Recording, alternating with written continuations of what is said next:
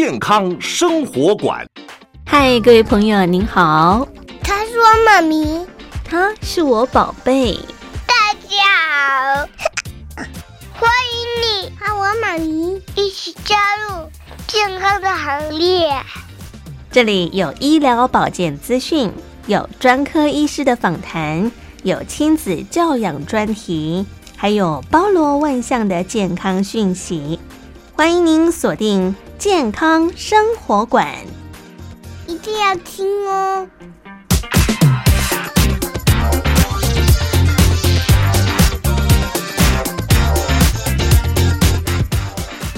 健康生活馆呵护您健康每一天，各位亲爱的朋友，您好，我是佑佳，非常欢迎您收听今天的节目。在 Podcast 的平台当中呢，亲爱的朋友也非常欢迎您可以随时订阅下载我们健康生活馆啊。Podcast 的平台当中呢，也正式上架了，非常非常欢迎亲爱的朋友就与新知呢持续来支持我们的节目，在这个节目当中提供给大家非常多相关健康的资讯，也希望能够让您健康每一天。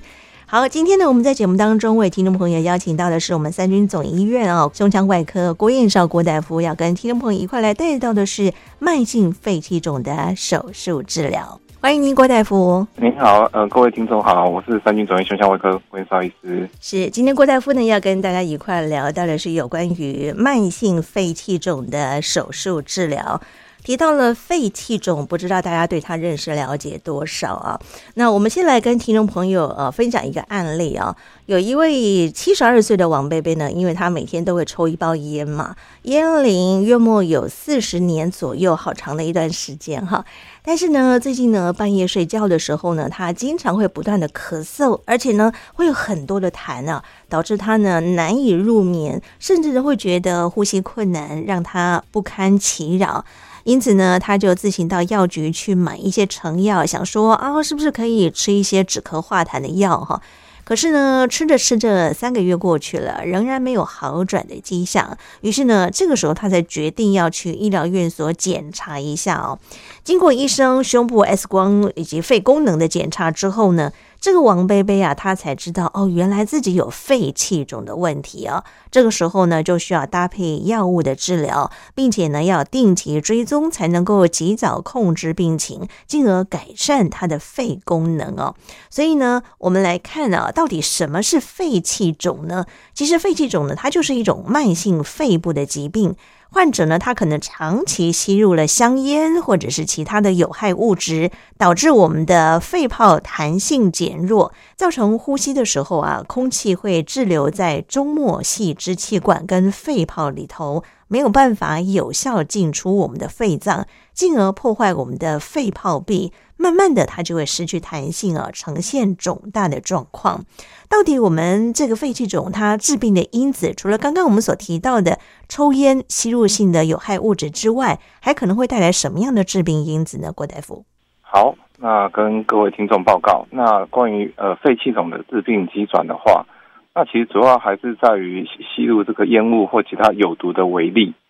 比如说是燃烧生产的一些燃料产生的烟，嗯，那这些反复吸入这些微粒之后，会造成一个肺脏的反复发炎，嗯，那其实正常来讲，身体都有修复这个肺脏的一个机制跟功能，但是我们因为肺脏因为这样反复的吸入这些废物这个微粒哈，然后会产生反复的发炎，那反复发炎的长期下来的结果。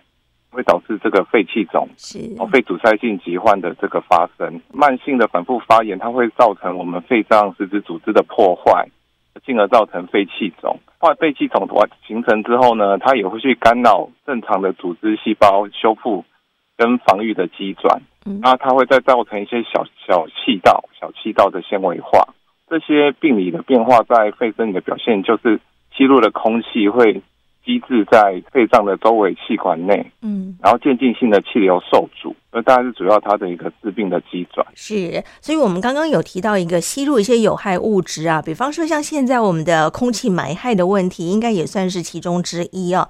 或者是可能很多人会吸入二氧化系啦，好像有些人的工作是比较像是石棉工业的啦啊，有些人燃烧煤炭啦，一些灰烬啦。无形当中我们都会吸入这些有害物质，或是像很多人喜欢拜拜嘛，哈，吸入一些香烟，或者是说呃燃烧一些金纸，这些呢都是对我们的肺脏会产生某方面的一些危害。当然，偶尔为之其实还好。如果说你长期都是一直在吸入这些废气的话，其实对我们的肺脏影响就很大了。对，那胡小姐说的对，就是很多的医学文献都有实证医学的证证据哈。那的确，主要重点就是在于这个病重点就在铺路有害的微粒，吸入有害的微粒。像抽烟啊，工作环境、空气污染，的确都有很多的医学文献去探讨这方面，的确是一个危险的因子。是是，所以我们说啊，少数这个肺气肿的患者，他是不是也会有跟遗传相关呢？遗传的话也是会，像一些医学文献来讲，男性会多于女性。嗯。那的确，遗传遗传一些基因也是会有些影响。是是，比方说像是一些抗胰蛋白酶缺乏症的人，他的肺部可能会缺少一些所谓的抗胰，这个胰呢是胰脏的胰啊，抗胰蛋白酶的保护。我们的肺部其实它也会慢慢的失去弹性，或者是诱发肺气肿的问题出来。对，这会产生一些肺部微小细胞组织结构方面的异常。嗯，那也会。导致说容易呈现像就是慢性肺气肿，就是远端气道阻塞的这个成像。是啊，临床症状也会跟慢性肺气肿也是都一样的表现。是大宗大概应该还是抽烟族群居多嘛？因为像现在抽烟人口太多太多了哈。因为像现在呢，又有所谓的电子烟啦哈，或者是说加热烟，哇，这个危害的层面就更大了。对，在电子烟加热其实也是一样，对呼吸道跟肺的这些气道造成反复的发炎。嗯，那也是一样会产生同样的状况跟问题。是，所以我们还是要在这里头有我们的郭大夫啊，跟大家来说明一下。可能很多人会觉得，哎，电子烟啊，或者是说加热烟，它可能这个烟雾比较少，或者是说没有像传统烟有那么不好闻的这些烟臭味哈。所以很多的年轻族群会认为说，哎，它是不是相对性的危害性就会减少很多？其实不然啊，反倒是这些电子烟、加热烟，它的有害的有毒物质比一般的传统烟还要多出好多倍。对，所以这边也是要。感谢胡小姐的提醒。那就我们的观点，医生方也是会强烈建议，就是听众们能够呃及早戒烟，嗯，那可以避免这个产生这个肺气肿的情况，甚至产生肺癌的可能。真的好，我们说像现在肺气肿呢，是不是还是中老年人的族群居多呢？对，那因为这个病它就是吸入这个不正常的微粒，产生慢性呼吸道的发炎，那它需要一个病程。嗯，啊的确，所以这个病以这个它是慢慢累积起来的，病程累积，对，慢慢就到这个中老年的族群是比较的多。是，特别是刚刚提到有长期抽烟习惯的朋友啊，一般的症状都是说啊，会反映啊，他运动的时候啊，呼吸困难啊，容易并发一些肺炎啊，或者是说到疾病末期的时候呢，会呈现严重的肺功能的损失，有时候呢，可能会导致刚刚我们郭大夫跟大家提到的心肺衰竭、死亡，这些都有可能啊，在临床当中有很多的一些案例啊，所以我们说，在这个肺气肿，它在临床上面会有些什么样的表征？呢，郭大夫，肺气肿的患者啊，那临床常见的症状就是像喘啊、慢性咳嗽，那这是平常就是比较稳定期。那还有一些会有一些低血氧的状况。嗯、那如果说他有一些急性的状况，就是说这个慢性肺气肿的疾疾病哈、哦，产生的并发症，比如说急性的气喘发作，哦，肺炎的反复感染，再严重一点，可能就是像呼吸衰竭。嗯。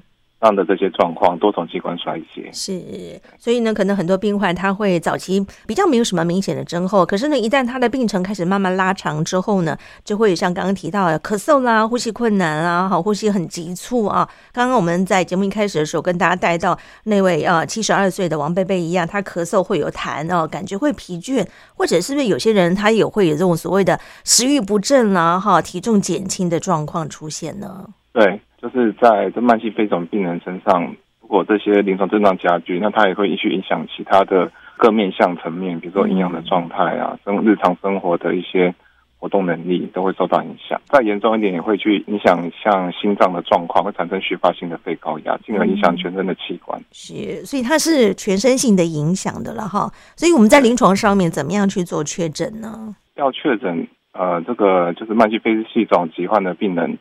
临床当然，我们是先从病史询问去追踪他的一个是不是有一个铺路史，那或者比如说长期吸烟史。那在临床安排的诊断呃分分两个面向，第一个是影像学的诊断，嗯，有胸部的 X 光、电脑断层，可以去办看看他的是不是有一些肺气肿产生的一些肺泡，那肺的实质的一些空洞化，嗯，那。最重要还是要看肺功能检查，可以帮助呃临床的医生去做确定的诊断。嗯，看看有没有肺积水啊，或者是肺炎相关的问题，看看他的这个支气管呢、啊，是不是会有一些扩张，或者是说其他相关的问题啊，肺容积啦，哈，有没有肺功能受损的这些状况？我们要先确认病人的状况。那是不是我们有时候还会呃合并需要做到 CT 的电脑断层的扫描呢？对，没错。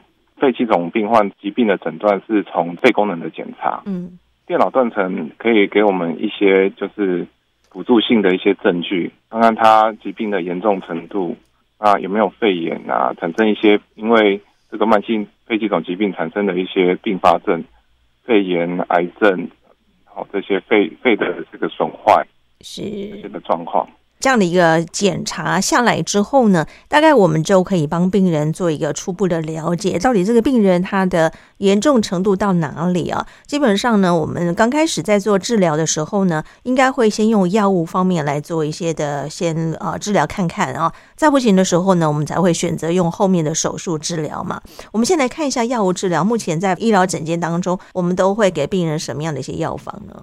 吴小姐说的很正确。那这个慢性肺系统的疾病啊，其实最主要一开始哈、啊，都是以内科的治疗为主。是。那内科的治疗方式呢，主要是像支气管扩张剂、糖皮移植激素这些药物的治疗。那吸入性的药物治疗。那一开始内科保守治疗都可以改善病患的症状。嗯。啊，对。但是因为它这个肺组织的病理损害，它有时候损伤，对肺损伤不可逆。那他都每次发作，或者是患者如果没有及时的呃戒烟，那其实他都还是会在加重肺，在进去加剧肺组织、肺组织的损害。是。那所以如果随着病情的进病在恶化的话，有时候内科治疗效果就会比较差，这时候就要考虑。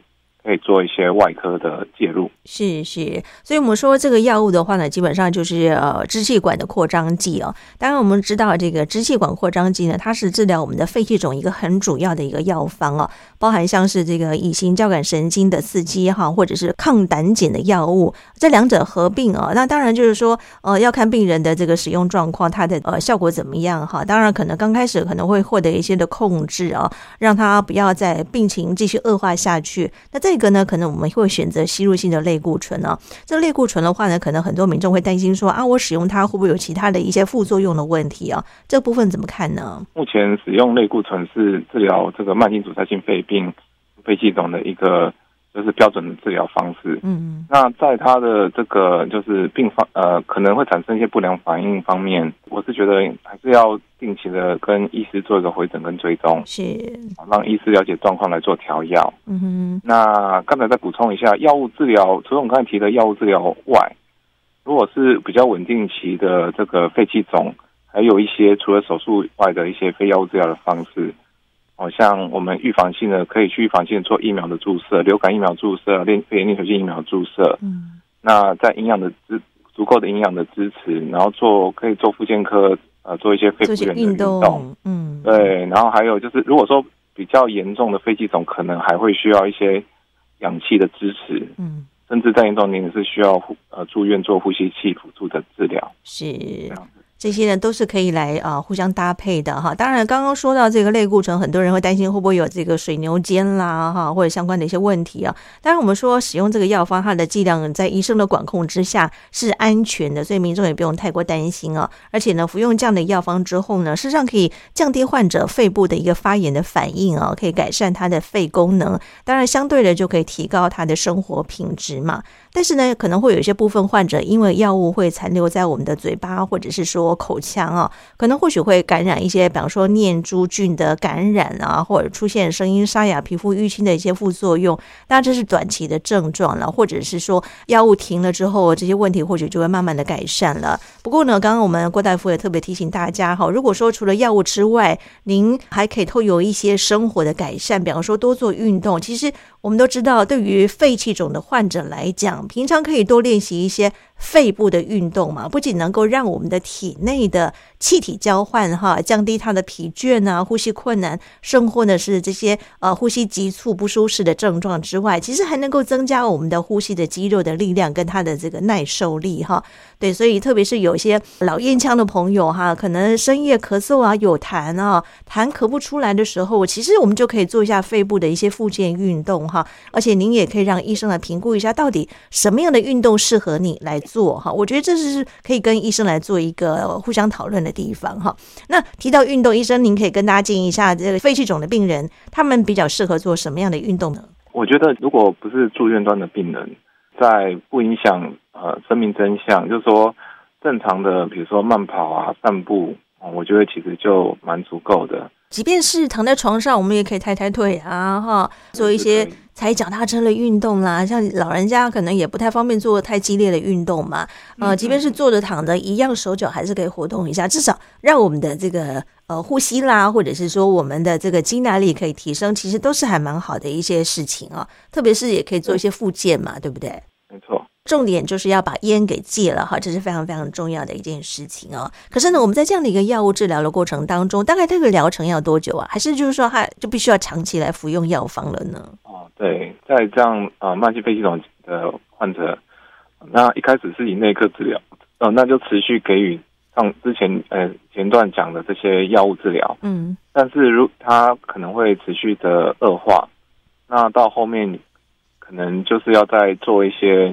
可以再评估是否可以再进行一些比较偏手术方面的治疗。好，提到手术治疗，可能我们要依照每个病人的状况来做一个选择哈，不是每个人都适合开刀、适合做手术的哈。因为我们呃，怎么样来慎选病人，或者是说我们在手术前要怎么样去提前做一些防御性的工作，关乎我们在事后开刀的过程，或者是开刀之后是不是能够完整的把这个病人达到最好的一个治疗的效果。其实。面面都要去关注到哈，待会呢，我们休息一下，再请郭大夫再来告诉大家，到底应该怎么样来看待手术治疗这一块哈，马上回来。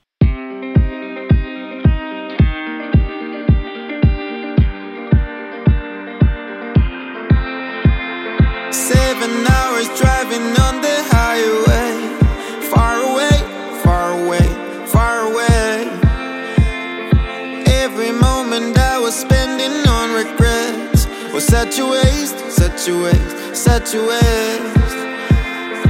Looking on the city lights, flashing bright in my eyes.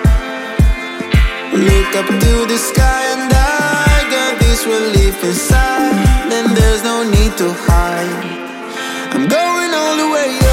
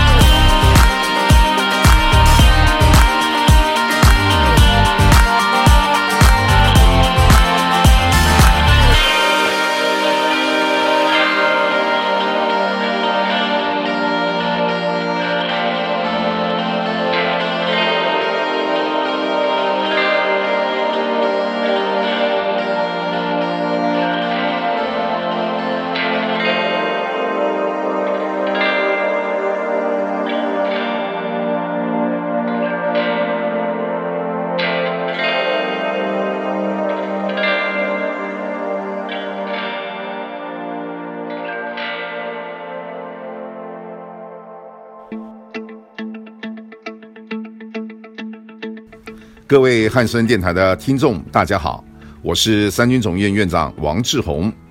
健康的身体人人有责，健康的心灵人人需求。汉声广播电台与三军总院各科室主治医师提供完整的健康资讯。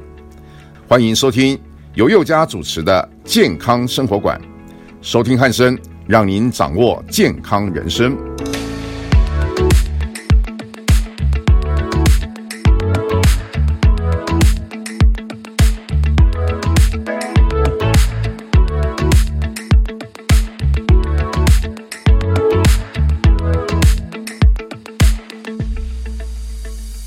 好，亲爱的朋友，您现在所听到的是汉声广播电台健康生活馆，我是佑佳。我们呢在 Podcast 的平台当中呢，节目也会上架，也非常非常欢迎所有亲爱的朋友订阅收听哦。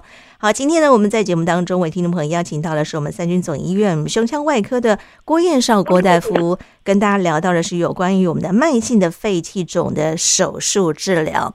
在前端，刚刚我们的郭大夫提到了有关于这个肺气肿啊，它是一个什么样的疾病哦？临床有些什么样的表征？透过药方怎么样去做一些治疗的工作？可是呢，如果说这个病人他可能刚刚我们提到老烟枪，甚或呢是比较严重性的这个肺气肿的时候，前端的药物治疗控制不了，就要透过后端的手术来做进一步治疗的工作了哈。那么提到手术方面呢，依照不同的一个肺气肿的病人来选择不同的手术的方式。可是呢，在手术之前，一个很重要的术前的准备工作就非常非常的关键了哈。这个部分我们请郭大夫跟大家聊一下，在术前到底必须要考量到病患的哪些问题，比方说他的症状啦，他的严重程度啦，病患的各类身体的状况，我们在检查的每一个细项都会关乎到我们术后后或者是说呃最后病患是不是能够获得一个很好的一个治疗，一个很重要的关键，对不对？是，嗯，感谢胡小姐。那第一个核心的精神是说，这个慢性肺气肿疾病啊，我们的人体的肺，它其实如果被破坏了之后，它是无法修复的，所以其实没有任何的方法跟药物可以使坏掉的肺恢复正常，我们只能去。维持它，减缓它坏被破坏或者是功能丧失的速度。当我们在慢性肺气肿的疾病的病患在内科药物治疗到一定程度之后，哦，开始变严重了，那这时候内科医师就会会有这个想法，把病人转介给外科医师评估，是不是有一些外科的手术治疗介入的方式。术前准备的工作的话，第一个最重要的是要评估病人的心肺的功能。嗯。他的心脏的收缩力有没有一些续发性的肺高压？哦，那有没有一些瓣膜的问题？如果要执行手术的话，能否承受这个全身麻醉的风险？是啊，心脏方面的评估。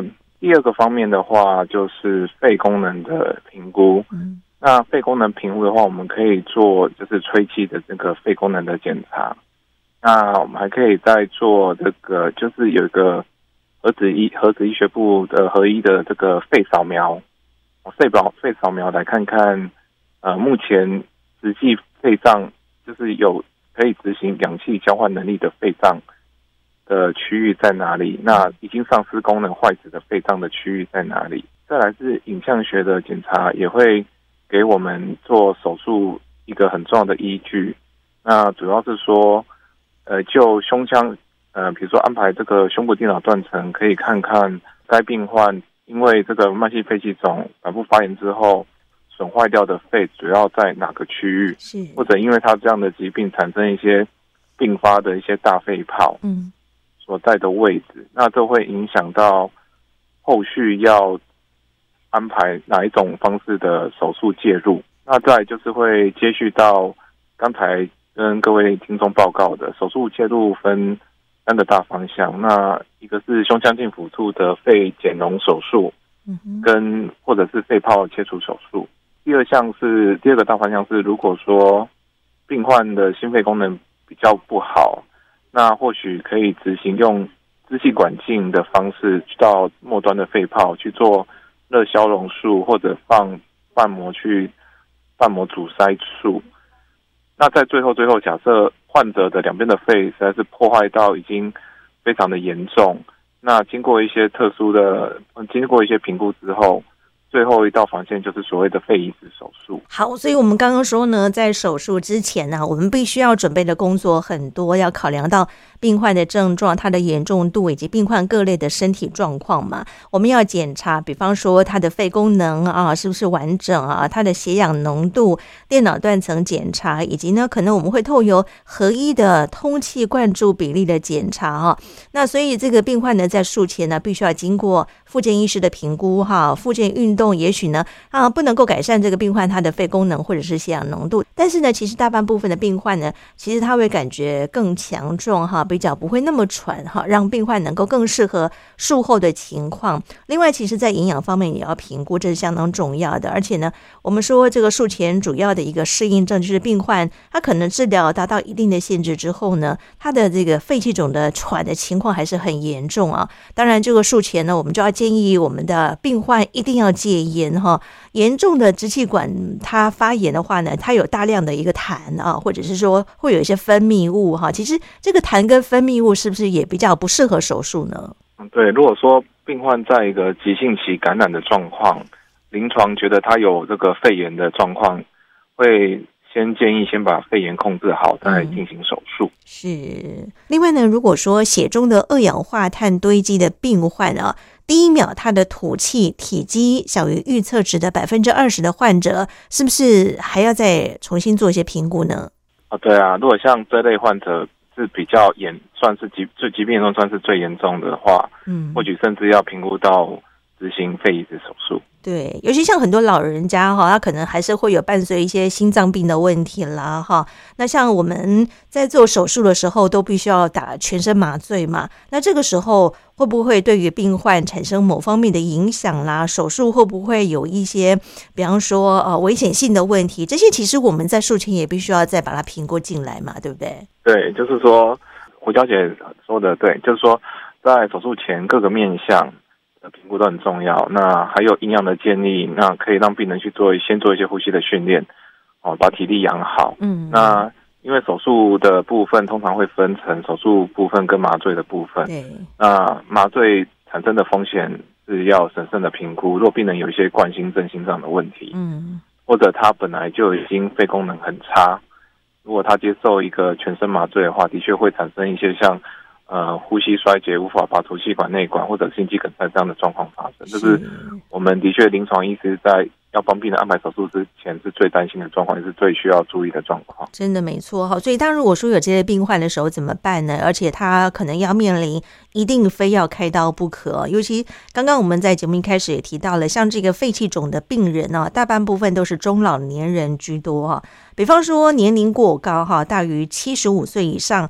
或者是说他的嗯身体本身疾病呢，都有一些呃状况，比方说老人家嘛，慢性疾病的这个问题还蛮多的哈。像这一类的手术呢，最主要就是要改善我们的这个严重肺气肿的病患他的生活品质嘛。那如果说这些病患他又不适合做开刀或不适合做打麻醉的时候，我们还有其他的治疗模式吗？目前比较新的东西应该是，假设我们病人他的心肺功能比较差的话。如果要要用手术的介入，是可以目前比较新的趋势是用支气管镜的方式，让它就是不用到要手术开刀，让支气管镜到患部去做一个瓣膜阻塞或消融热消融，把最严重的肺气肿的区域把它堵塞掉。是那这样子可以增加病人，就是改善病人呼吸肌肉的一些机械效应，改善让他呼吸更有效率。支气管镜也是，不管是支气管镜或者是胸腔镜，都是一个微创的概念。那只是说。呃，支气管镜的伤害会更小一些。嗯，OK，好，所以一旦有这些病人不太适合用传统手术开刀的话呢，当然我们医生还是有其他的选择方式来协助病患，看怎么样来呃协助做一些疗愈的工作。好，提到我们的手术的方式，刚刚提到有三种哈，那我是不是我们再依照这个不同的模式，请我们郭大夫再跟大家解释一下这三种不同的模式应该怎么进行呢？这三种不同模式，主要第一个是胸腔镜。的手术，那他要上全身麻醉，那这是在可能病人心肺功能还可以承受全身麻醉的状态下做，那相对它的效果也会比较好。那胸腔镜的术式就可以分，主要分两种，一种是大的肺泡切除，那另外一种是肺减容手术。大的肺泡切除是主要是应用在慢性肺肿病人，那两段有看到它有明显的有这个大而无当的肺泡产生，那临床又反复的胸痛、胸闷、喘。那我们把它压迫正常，这个已经大大无当的肺，压迫呃正常肺脏的肺，我们把它切除掉。哦，那这可以改善病人的呼吸的状况。那肺减容手术其实也是一样的原理啊，就是我们借由胸部电脑断层去判定它可能肺的某一个区块，那通常是在上肺叶有非常大面积的，就是已经被这个反复发炎产生坏已经坏掉疾病的肺，把它切除掉。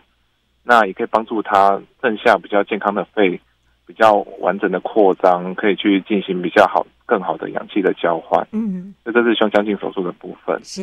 那支气管镜手术的话，就比较适合应用在心肺功能比较差的病人，他可以在呃局部比较就是静脉麻醉的方式，不用上到全身麻醉的方式去执行。它主要是在用支气管镜沿着气道到末端。也是一样，肺气肿比较严重的区域的支气管束去做一些热消融，或者是放一些瓣膜去堵塞，不要让气在可以通气，那些就是疾病的肺气肿的区域可以通气。那不过这个手术相较于胸腔镜手术而言，效果就不会那么的好，而且手术后会比较会有一些气管内的异物感或气胸这些的并发症的产生。是啊，那还有一点是说，目前在台湾。呃，支气管镜的这些肺减肌手术，目前是还没有一个，不是一个主流，还没有被卫福部批准。嗯，那第三项是肺移植手术。那肺移植手术其实应用在这个慢性阻塞性肺病、肺气肿病人也是行之有年。那在欧美，这样的病人执行肺移植手术也是也是非常的盛行。嗯，那肺移植手术主要是用在，就是当这个呃肺减肌手术都执行了。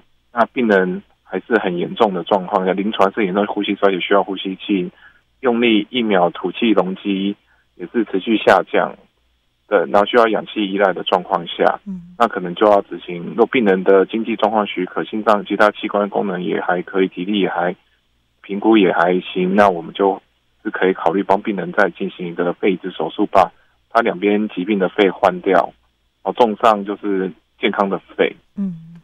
对，但不过这个手术相对是一个很比较呃复杂且比较大的手术。对，而且肺移植的话，你要等到一个健康的肺，也不是件容易的事情哈，需要等待。而且呢，即便等到了，我们也必须要去做一些的媒合的工作，它会不会适应的问题啦？哈，有没有需要打一些抗排斥的一些药方啦？等等。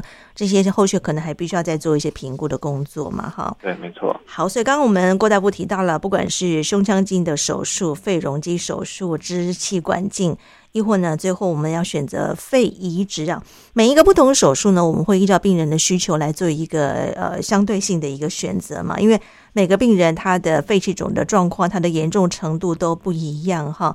那不管是选择胸腔镜的单侧，或者是双侧的肺上叶的切除，或者是说呢，我们选择双侧先后啊做一个侧胸部的切口，然后呢再做切除等等，每一个不同手术，当然会依照每个医生他评估的状况来做一个选择。重点是我们怎么样跟病人、病人家属做沟通哈，让他们能够清楚了解啊，病人他自己现在的一些呃身体的状况，那我帮他做什么样的一个选择？术前的沟通啊，术后啊，他会有一些什么样的问题？生活是不是会有并发症？他的成功率占多少？这些呢，我们都要让病患、病患家属做清楚了解嘛，对不对？所以术前的沟通就很重要了。这一块我们怎么样跟病患做一些互动呢？依台湾目前的医疗现况，有可能会这样的沟通方式会是在呃门诊或者是在住院端。嗯哼，我们其实如果是在门诊的话，我们也是可以有一些就是一些呼吸复健有整合性的门诊，那请各位专家来做一起做一个讨论。嗯，那住住院端的话是可以开像共同照护的团队，嗯、也是请各个专家来一起来帮病患。讨论跟病患家属解释目前的状况以及决定后续治疗的一个方向。所以在这个时候，病人、病人家属有什么问题，都可以尽量提问哈。要充分清楚了解之后，才能够放心的把身体交给医生来做后续的处置工作。因为毕竟它是一个手术侵入性的一个治疗的方式啊。那不知道像这些手术哈进行下来，它的成功率占比达到多少呢？就这个肺减肌手术的话，其实还是有一定的死亡率，死亡率超百分之二到九。嗯。那为手术期，那比较常见还是因为呼吸的问题，呼吸衰竭。嗯，那其他是因为可能是因为病人因为长期的肺肺功能不好，其他器官不好产生的一些感染，或者是一些心脏或脑器官的问题，这是死死亡率的部分。那就肺减肌手术而言，比较常见的并发症，应该还是手术后会有一个肺漏气的状况。是哦，那有时候这个漏气状可能会大于七天，会。需要住比较多，住院的时天数可能会比较久一些。是，所以一般我们在建议术后呢，还是尽量的早一点拔除我们的气管内管哈，让它可以早点恢复活动啊，减少刚刚您提到了术后会有漏气或者是说肺炎并发症的一个问题产生嘛，对不对？因为尽管我们的术后可能会持续会有漏气啊，有些病人还需要做到气切的一个比率，其实还算蛮高的了。嗯，没错，对，气切的机会其实是有一个可能性。是是，所以一般的术后哈，平均大概住。住院需要来到十一到十四天不等哈，当然看病人的术后的一个恢复的状况。当然，其实我们也根据美国华盛顿的医学期刊的报告，其实大半部分的病患在术后的肺功能都会有一些进步哈，觉得喘的状况应该也会有一些改善，是不是？对，没错。那因为这在那个英格兰新英格兰杂志其实也有大型的非常有名的那个呃 NECK trial，其实也有提到，嗯。那如果说病人是以这个上肺叶为主的肺气肿，哦，那手术前他这些就是运动的状态不好，如果这样病人去开刀的话，他那个开刀手术后肺功能恢复的状况是最好的。嗯嗯，所以我这这个肺减肌手术的确，那慢性肺气肿的病人有一定的角色，那一个重要的角色，那他而且他也是可以。作为一个衔接到肺移植前的一个桥梁，嗯。所以我们才会在刚刚节目一开始的时候特别跟大家提到，就是说我们在进行手术之前啊，要怎么样能够去提前帮病人做一个肺功能的一个评估就很重要了。也就是说，我们这个肺气肿的手术，它是一个高选择性的手术的方式。当然，目的就是希望能够去减轻我们严重肺气肿的病患可能他带来的一个气喘哈不舒服、有痰、咳嗽的一些症状嘛。也因为类似像这样的一些比较属于末期肺病哈。除了肺脏移植的手术，呃，有另外一个选择之外，其实手术的并发症啊，我们也必须要来做一些评估。所以，怎么样来慎选病患呢？也就是说，我们其实并不是每个病患有这些问题都适合做手术治疗嘛，对不对？而且呢，我们还必须要去配合一些专门照顾的团队小组哈，才能够让这个病患啊，他在手术完了之后，会有一个比较满意的结果。对，没错。嗯，所以你们的这个 team work 一个团队合作就很重要了。对，好，我们在术后还有没有什么需要做一些护理的工作呢？郭大夫，术后的话，那主要还是呃呼吸的训练，嗯那还有就是术后伤口的照护，嗯，营养的支持，当然是这几个面向。是。如果可以的话呢，就是可以建议病人多做一些的缓和性的运动嘛。刚刚我们提到这样的一个手术嘛，应该有很多成功的案例，是不是可以跟我们分享一下呢？有啊，那都在这边分享一个，也是五十六岁的陈先生嗯啊、那他目前工作是一个呃大楼的保全，那他烟龄也有三十年，那他其实常常因为反复的这个慢性阻塞性肺病，并发气喘、急性气喘发作，那来我们医院住院，那这差不多这五年来，哦，每年住院的频率可以两到三次这样子。嗯哼那大概最近在这半年内，临床就越来越喘，哦，平常在家越来越喘，那血氧都会，我们如果夹这个就是氧气监血氧周边血氧监测器的话，都都会掉到八十八十出头嗯，周边血氧到八十出头。那这样的病人进来做了这个一系列检查之后，我们有帮他做个胸部电脑断层。那他还有一个反复的，就是一直咳嗽跟反复抱怨会胸痛，左边会胸痛。那做了电脑断层之后，发现左边胸腔有一个很大的一个肺泡，那我们就有跟他讨论说，就是呃，我们可以帮他排一个胸腔镜的大肺泡切除手术。那病人这个手术前，首先手术前的心脏功能跟其他器官都有做过一个评估，那是都可以承受这样的手术。那手术后，呃，第二天就把我们的引流管拔掉了。那到手术后的第五天就出院。那出院后，他手术肺功能也有明显改善，临床症状也明显改善，没有喘的状况也改善很多。嗯那胸痛的状况也，呃，最近几次回诊也是都说比较没有这样的状况发生。是是，所以算是一个蛮成功的案例了，对不对？对对对，好，所以还是提醒大家，就是有任何问题的时候呢，千万不要讳疾忌医啊！就是小小的问题的时候呢，就赶快去正视它，请医生赶快帮您做控制，或者是说做一些治疗的工作，千万不要拖到最后面哈，有更严重的问题，必须要透过手术开刀，那可能就是更麻烦的一件事情了，而且后续呢要花很长的时间做一些疗愈的工作哈。重点呢，我们还是要提醒大家哈，如果说您平常生活当中可以的话呢。预防胜于后续的治疗，我们还是建议大家，如果说你有抽烟的习惯啊，当然抽烟不是只有当事者，可能还包含了我们在旁边呃吸入的一些二手烟、三手烟等等哦。所以呢，最好还是选择一个空气清新的环境哈，不要去制造这个空气污染的那个罪魁祸首哈。如果可以的话呢，把烟给戒了哈，保护我们的呼吸道哈。那在预防上面有些什么样的方法呢？郭大夫？在预防的话，哈，那第一个一定要戒烟呐、然怎么就知道戒烟。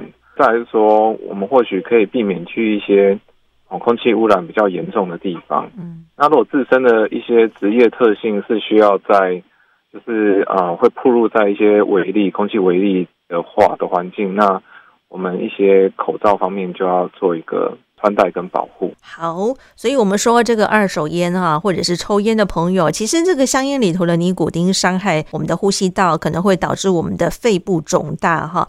当然，如果说您暴露在一些粉尘啦、空气污染、油烟，好像很多人妇女朋友啊，长期在厨房哈，或者是炒菜啊，这些油烟也不要特别注意啊。可以的话呢，我们可以戴上口罩哈，避免这些有害的物质哈，或者是悬浮微粒吸入到我们的呼吸道哈，进到我们的肺部，沉淀在我们的肺部，可能就会有致病的风险了哈。另外呢，像现在冬天嘛，如果可以的话呢，戴个口罩。虽然说像现在口罩令已经呃慢慢的解封了哈，不过呢，像有些人还是会有一些健康的意识啊。您呃习惯戴上口罩的话呢，其实可以保护我们的这个呼吸道哈。比方说我们的加强口鼻啦哈，或者是说一些保养的工作。特别如果说您自己觉得本身有一些慢性呼吸道疾病的患者的话呢，又可以降低支气管发炎的风险哦。所以这些都是在平常生活当中，大家可以来做一些预防性的工作。呃，我们可以多一分的保障，就可以减少后续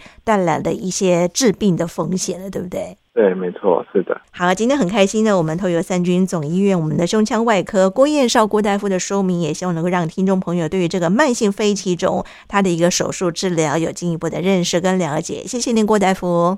好，谢谢，谢谢胡小姐，谢谢各位听众，谢谢。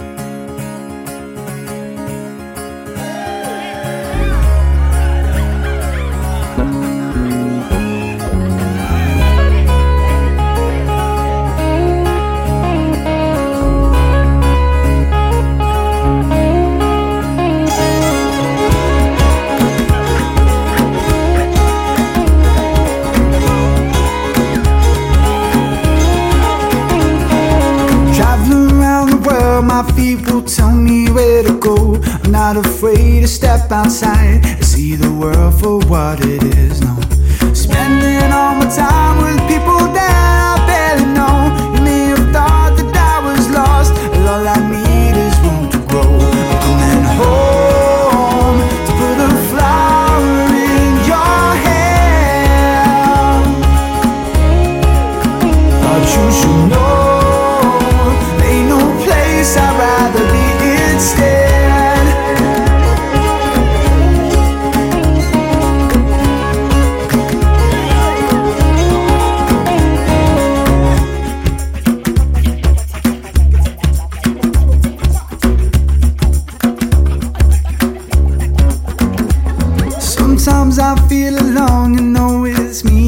my guitar.